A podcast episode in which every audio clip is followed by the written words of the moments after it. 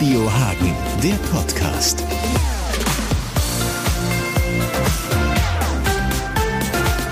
Wir hatten diesen Auftritt ja schon lange vor, weil äh, wir haben wie viele andere Hagener Bands der Pelmke seinerzeit die Zusage gegeben, dass wir für sie einen Benefiz spielen.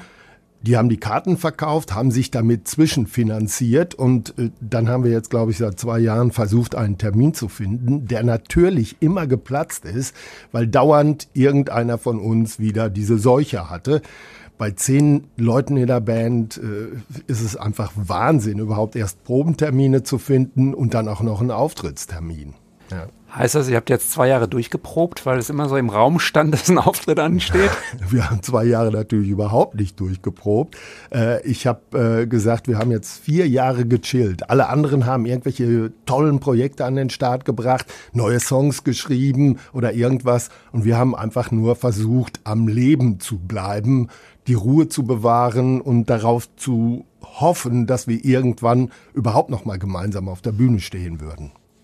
Jetzt nehmen wir uns doch mal mit in den ähm, Proberaum, jetzt so im Jahr 2023. Wie probt man da? Man hat jetzt, äh, ne, man hat irgendwie vergilbte, verschwommene Erinnerungen, ja. man hat ähm, so eine CD auch, da war mal was. Mhm. Ähm, ist das vielleicht der häufigste Satz? Äh, wie ging das noch? Da war doch mal was oder so? Oder? Ja, ja, ja, aber das war schon immer so eigentlich bei uns. Also es war immer so, dass am Anfang sich immer geprügelt wird. Warte mal, war das in A oder war das in G? Nein, das war, das haben wir immer anders gespielt.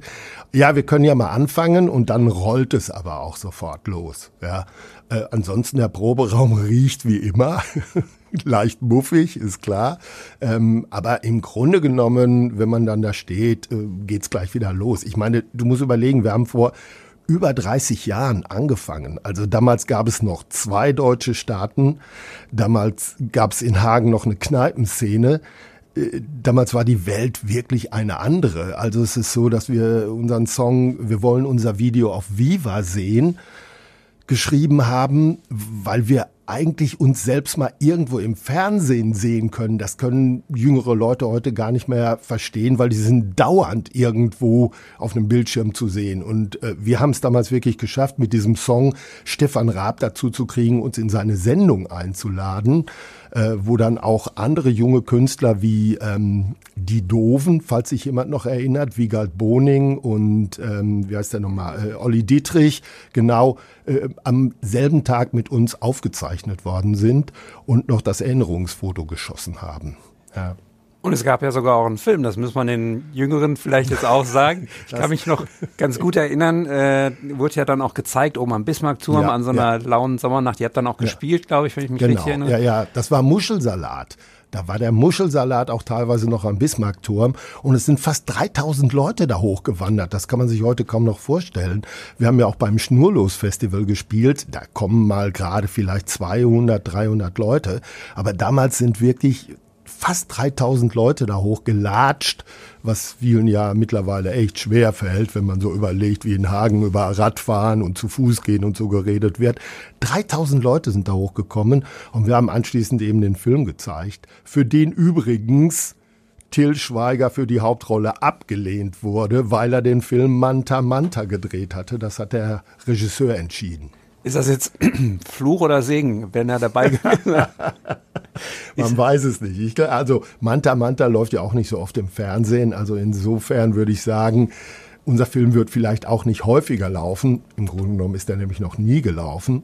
Der hatte hier in Hagen, glaube ich, 6000 Zuschauer, in Wuppertal noch 100 und in Solingen, glaube ich, noch fünf oder sowas. Also ähm, Und das ja. wart ihr mit einem Bandausflug wahrscheinlich, oder? Nee, nee, nee, nee, nee, nee, nee. Das waren schon, ich glaube, das waren Cineasten. Die wussten, was richtig gut ist. Ja, ja. Was können wir denn auf der Bühne jetzt erwarten? Also ist es sozusagen eins zu eins die Show vom, vom Bismarckturm damals? Macht ihr ein Best-of oder wie schreibt man so eine Setlist nach so einer langen Zeit? Also, ähm, ja, also wir hatten ganz, ganz viele ganz tolle Ideen und äh, keine von denen haben wir verwirklicht.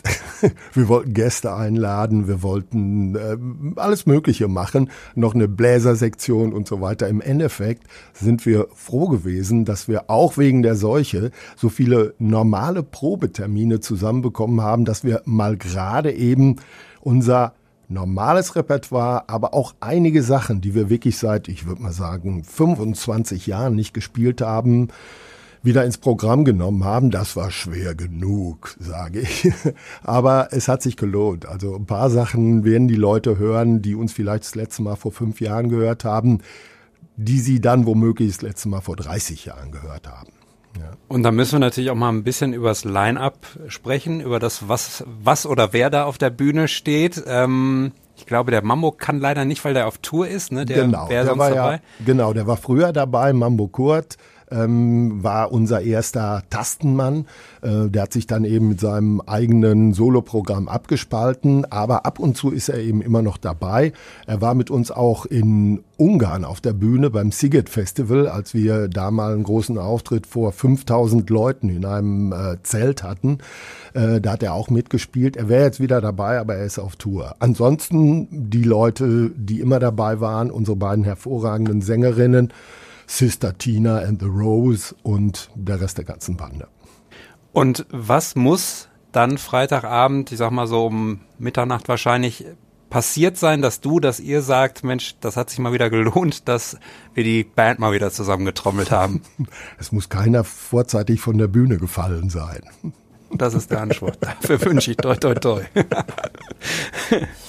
Radio Hagen, der Podcast.